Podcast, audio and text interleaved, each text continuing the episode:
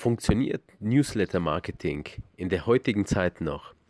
Und darf ich das überhaupt noch machen im Rahmen von DSGVO? Das erfährst du in dieser Folge. Hallo Ladies, Servus Gentlemen. Mein Name ist Petro und ich heiße dich herzlich willkommen beim Branding Podcast von Brainbees Brand. Hier erhältst du vom Markenexperten praxisnahe Tipps, mit denen du deine Marke zum nächsten Erfolgslevel katapultierst. Ja, schön, dass du dabei bist bei dieser Folge, in der es um das Thema Newsletter geht, das äh, immer wieder sehr kontrovers diskutiert wird. Doch bevor ich anfange, bitte ich dich, wenn dir diese Folge äh, nachfolgend gefallen wird, eine positive Rezession zu hinterlassen, denn das hilft auch anderen Leuten, diesen Podcast zu hören. Dafür schon mal ein herzliches Dankeschön im Voraus. Das Thema Newsletter. Kommen wir mal zum eigentlichen Punkt. Es ist so, dass äh, wir hier in der Agentur bei uns, äh, bei Brainbees Brand, immer wieder mit dem Thema konfrontiert werden. Ja, Newsletter, ist das denn überhaupt noch zeitgemäß? Beziehungsweise mh, hm, soll man das überhaupt noch machen? Wollen die Leute das denn überhaupt? Also eigentlich ist es ja nur noch nervig, das Thema beziehungsweise Newsletter zu kriegen. Und was soll man denn überhaupt für Inhalte über den Newsletter verteilen? Und äh, ganz, ganz wichtig jetzt gerade seit diesem Jahr das Thema, darf ich das überhaupt noch machen? Die Sammlung von Adressen und der Versand von Newsletter rechtlich überhaupt noch erlaubt. Ich fange mal mit der letzten Frage an, mit der rechtlichen Thema und äh, die Antwort lautet hier ganz klar, ja, du darfst Newsletter natürlich noch verschicken. Ganz, ganz wichtig ist, dass du einfach die Erlaubnis einholst von deinen Newsletter-Empfängern. Also, das heißt, mach bitte folgendes auf keinen Fall, nämlich dass du jetzt irgendwelche E-Mail-Adressen im Internet suchst äh, oder dass du bestehende Kunden, die du hast, einfach Werbe-E-Mails zuschickst, denn das ist nicht erlaubt, sondern es geht darum, dass du äh, die Leute auf dein Newsletter darauf aufmerksam machst und ihnen dann eine Möglichkeit, zum Beispiel über deine Webseite gibst, auf der sie sich äh, anmelden können und ich empfehle dir hier ähm, das Doppel-Opt-in-Verfahren zu nutzen. Das bedeutet einfach nur, dass nachdem sich dein Empfänger äh, in der Newsletter eingetragen hat, er einfach eine E-Mail bekommt, in der es heißt, äh, bitte bestätige, dass du dich auch wirklich eingetragen hast, indem du auf diesen Link klickst. Das funktioniert mit den gängigen äh, E-Mail Newsletter-Systemen bereits sehr, sehr gut und ist super easy. Ich gebe dir gleich mal zwei Tooltips, mit denen wir in der Agentur sehr gerne und oft arbeiten für unsere Kunden. Und zwar, das ist einmal Cleverreach, das ist ein deutsches Unternehmen. Und dann das zweite ist nämlich Mailchimp. Das ist ein amerikanisches Unternehmen und äh, jetzt ähm, die Frage, amerikanisches Unternehmen, meine Daten sind außerhalb der EU, das ist nämlich so ein spezieller Fall von der DSGVO, darf ich das überhaupt noch einsetzen? Das ist äh, aktuell erlaubt und wir setzen es auch äh, ein, auch für uns selber und äh, auch für andere äh, Kunden. Wichtig ist bei dem amerikanischen Unternehmen, dass, äh, oder wenn Unternehmen, ich sage mal, Newsletter-Dienst nutzt, der sich außerhalb von der EU befindet, dann solltest du schauen, also gerade bei dem Amerikaner gibt es sowas, äh, es nennt sich Privacy Shield, ob das eine Vereinbarung, in der da drin steht eben, dass sie eben auf den Datenschutz achten und Daten nicht weitergegeben werden an fremden Unternehmen und äh, unter, wenn sich jemand dem Privacy Shield verpflichtet hat, dann hat er sie sozusagen verpflichtet, die Daten nur für sich zu behalten. Es gibt eine Ausnahme gerade bei den Amis und zwar, dass eben ich sag mal, bei Rechtsverstößen trotzdem die Legislative noch Zugriff auf die Daten hat. Also, äh, wenn du das aber vermeiden willst, nutze einfach äh, ein europäisches äh, System und ich gebe dir, wie zum Beispiel jetzt äh, Clever Rich, das ist keine Werbung für kein von beiden Systemen, denn äh, wir bezahlen diese Systeme nach wie vor und das sind, äh, ich gebe dir einfach nur das weiter, was wir in der Agentur einsetzen. Es gibt aber noch tausend andere, gib einfach mal in Google News Newsletter-System Deutsch oder Newsletter-System Europa und da findest du ganz, ganz viele Anbieter darüber. Noch ein wichtiger Tipp, so damit du jetzt auch einigermaßen äh, ja, rechtskonform das Ganze einsetzt, nämlich du sollst bitte äh, immer nach einer sogenannten Auftragsdatenvereinbarung bei deinem Newsletter-Anbieter anfragen. Und zwar, das ist ein Vertrag, in dem der Newsletter-Anbieter bestätigt, dass er ja, deine Daten schützt. Und das unterzeichnest du, das äh, unterzeichnet er und das war's. Und du legst das zu deinen Akten und bei einer möglichen Datenschutzprüfung kannst du das vorlegen. Und zwar nämlich, das ist die Bestätigung, dass du einen Anbieter dir ausgesucht hast, der eben auch auf den Datenschutz achtet. Gut, das zum Thema Recht, wobei das war jetzt gerade keine Rechtsberatung, das muss ich ausdrücklich sagen, denn dafür gibt es Rechtsanwälte, aber äh, das sind so äh, Facts, die wir jetzt im Laufe der Zeit äh, gesammelt haben und worauf wir natürlich auch selber darauf achten müssen. Kommen wir jetzt mal zu dem Thema, ist Newsletter Marketing überhaupt noch Statu, äh, gehört es noch überhaupt zum guten Ton? Und die Antwort ist eindeutig ja. Und gerade wenn es um das Thema Branding, also Markenentwicklung geht, ist das Thema Newsletter ein super wichtiges Tool, denn damit schaffst du die Verbindung zwischen dir und deinem Kunden und zwar nicht nur einmal, sondern zu mehreren Zeitpunkten. Und das möchte ich dir ganz kurz erklären. Also stell dir mal die Situation vor, Du googelst nach einem Thema, das dich interessiert und du gelangst auf eine Seite, die du ganz toll findest, ein Blogbeitrag beispielsweise, der sehr, sehr hilfreich ist. Du kriegst da drauf, du, du liest es dir durch und dann, ja, wie es halt so im Internet ist, klickst du einfach auf den nächsten Link etc. Später möchtest du wieder diese Information haben und du wirst sie äh, ganz, ganz schwer finden, weil du, du findest den Blog nicht mehr. Und das hast du bestimmt schon ganz, ganz oft erlebt. Also das heißt, äh, das ist wichtig, dass du eine Webseite und einen Blog kann ich dir auch nur empfehlen zu machen. Wenn du das hast, das ist prima, aber ich sag mal, die Leute gehen drauf und dann gehen sie wieder runter. Du hast ihn sozusagen verloren. Du hast zwar einen, einen einmaligen Kontakt, mit äh, ja, deinem äh, Website-Benutzer, aber das war es dann auch schon, ja. Und äh, eventuell, wenn ihr die später findet, hast du noch einen zweiten und wenn, wenn der richtig gut ist, dein Blog, dann vielleicht merken sich auch die Leute. Aber das ist ein bisschen schwierig.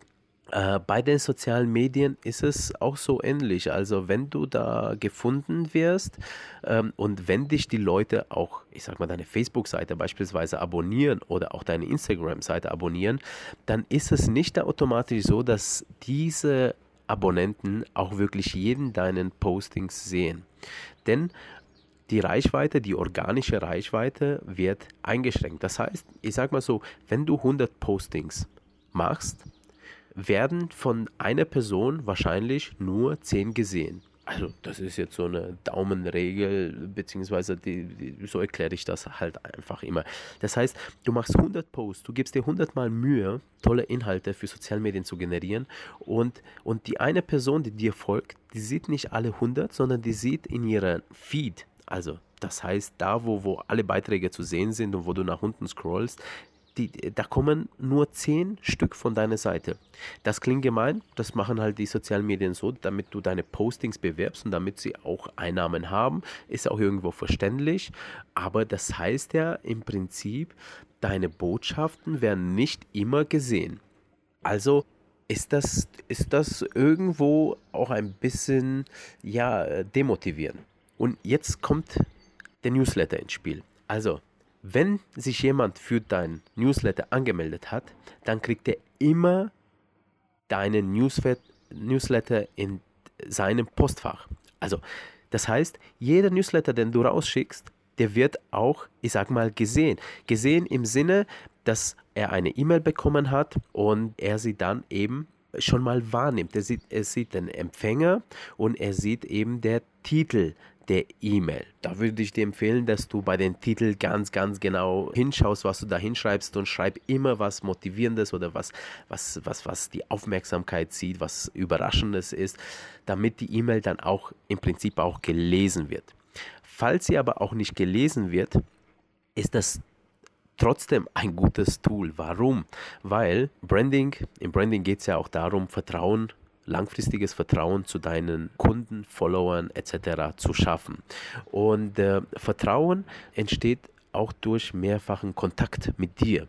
Ja, also das heißt, es gibt ja so eine Daumenregel. Wenn man dich einmal sieht, heißt es ja nicht automatisch, dass man sich deinen Namen gemerkt hat oder dein Logo oder deine Leistung, wie auch immer. Ja. Beim zweiten Mal passiert das auch noch nicht. Beim dritten Mal eventuell. Aber es gibt so eine Daumenregel im Marketing. Man sagt immer so sechs bis acht Kontakte und dann bist du schon einigermaßen in Gedächtnis geblieben. Und das schaffst du mit dem Newsletter. Denn sagen wir mal, äh, du schickst einmal die Woche ein Newsletter raus. Das heißt, in sechs Wochen hat er sechs Kontakte mit dir gehabt über einen längeren Zeitraum und er in, in, in, dem Kopf des Empfängers ist nämlich ein Lerneffekt eingetroffen. Er hat abgespeichert, dass es dich gibt. Ja? Ob er jetzt deine Newsletter gelesen hat oder nicht, steht auf einer anderen Karte, aber er hat auf jeden Fall schon mal registriert, dass es dich gibt. So, und das ist ein sehr, sehr großer Pluspunkt im Bereich des Brandings, weil du möchtest ja langfristige Beziehungen zu deinen Kunden haben. Jetzt würdest du sagen, naja, aber wenn er meine Newsletter nicht liest, dann warum soll ich ihm denn überhaupt welche zuschicken? Naja, also er wird sie natürlich schon durchlesen. Und deine Aufgabe ist es jetzt, dass du natürlich interessante Newsletter rausschickst. Und was ist jetzt ein interessanter Newsletter? Nämlich das, was deinen Leuten interessiert. Also versuch dich in deinen Zielgruppen, die du hast, reinzudenken und Themen rauszusortieren, die, die deinen Leuten interessieren. Ich sag mal so, in der Kreativbranche war äh, bis, bis äh, dato das Thema DSGVO ja super äh, wichtig und ähm, jeder, der ein bisschen Ahnung von der DSGVO hatte, hat irgendwas dazu geschrieben, einfach weil das eben Inhalt war. Die Leute wollten das einfach lesen. Und das wurde auch angeklickt. Also insofern, das meine ich mit, äh, ähm, du sollst deine Zielgruppe kennen und äh, was sie für interessant hält und anschließend sollst du das, das auch über dein Newsletter vermitteln. Sehr gut über Newslettern funktionieren auch Angebote und da ist jetzt das andere Lager, die sagen, naja, ich möchte nicht immer mit Angebot bespielen die Leute. Ich unterstütze das nicht, dass, dass man Angebote drüber schickt über Newsletter, weil äh, kommt, dann mache ich einen Ausverkauf meiner Leistungen. Naja, das äh, würde ich jetzt ein bisschen so kritisch hinterfragen. Also wenn deine Strategie eine Premium-Strategie ist, also wirklich äh, beispielsweise wie Apple, ja, die machen ja keine Rabatte auf ihre Produkte. Dann ist es okay, aber wenn du jetzt nicht gerade eine Premium-Strategie hast, dann würde ich dir schon empfehlen, vielleicht mal drüber über ein Angebot nachzudenken, denn es ist ja so, gib doch mal den Leuten eine Chance, mit deinen Produkten wirklich in Berührung zu kommen oder mit deinen Leistungen, ja, und das, was du eben anbietest. Denn wir leben in einem Zeitalter, wo äh, es ja in jeder Branche eine große Auswahl von allem gibt. Also das heißt gleichzeitig, dass dass die einzelnen Anbieter untergehen. Denn, denn äh, was bedeutet eine große Auswahl? Eine große Auswahl bedeutet für das Gehirn erstmal eine schwierigere Entscheidungsfindung. Und das bedeutet, also schwere Entscheidungen, das sind ja Schmerzen für das Gehirn. Also das ist wirklich so herausgefunden von der Gehirnforschung. Und das heißt, die Leute entscheiden sich dann nach bestimmten Mustern, wie zum ein Muster ist zum Beispiel bekannte Marken. Deswegen ist Branding ja auch so ein starkes Marketinginstrument.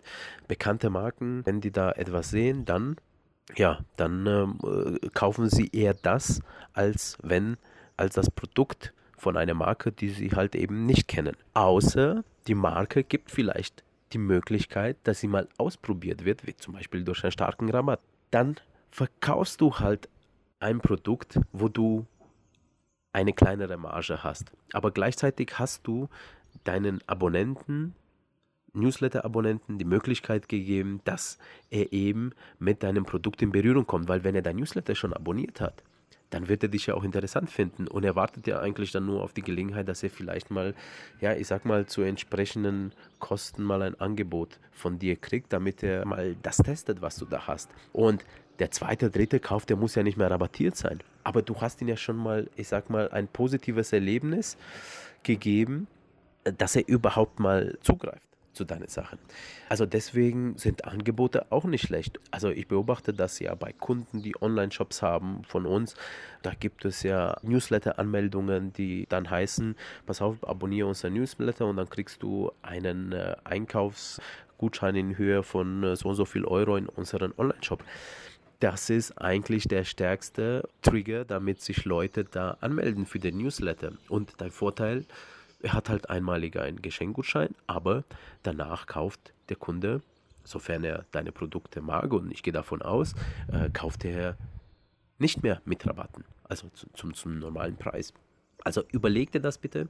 Also Newsletter-Marketing kann ich dir wirklich nur empfehlen. Und ich würde mal sagen, gerade im Rahmen von DSGVO etc. haben die Newsletter eine neue, stärkere Bedeutung gekriegt, denn wenn du es unter diesen erschwerten Bedingungen schaffst, eine Einwilligung einzuholen für jemanden, der dir dann über E-Mail folgen will, dann hast du denjenigen schon, ich sag mal, zu 50 Prozent als Kunden gewonnen und danach musst du natürlich mit den Inhalten deine E-Mails, ich sag mal, wieder gut machen. Wieder gut machen ist ein schlechtes Wort, sondern da musst du da auch nochmal so attraktiv sein, dass er dann sagt, okay, das probiere ich endlich mal aus. Rechtlich darfst du das, wie gesagt, Newsletter ist nicht verboten, sondern es geht nur um die Einwilligung. Ja? Du brauchst sie und du brauchst sie auch am besten schriftlich und das machen diese ganzen Newsletter-Systeme, die es auf dem Markt gibt, alle.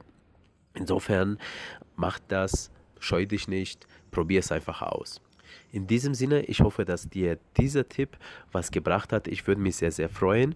Wenn du uns ein Feedback geben möchtest oder eine Frage hast zu einem bestimmten Branding-Thema oder zu Thema Newsletter-Marketing, dann haben wir eine E-Mail für euch Podcast-Hörer eingerichtet und zwar schreibt uns an podcast@brainbeast.de und wir wollen, äh, wir werden euch auf jeden Fall zurückantworten.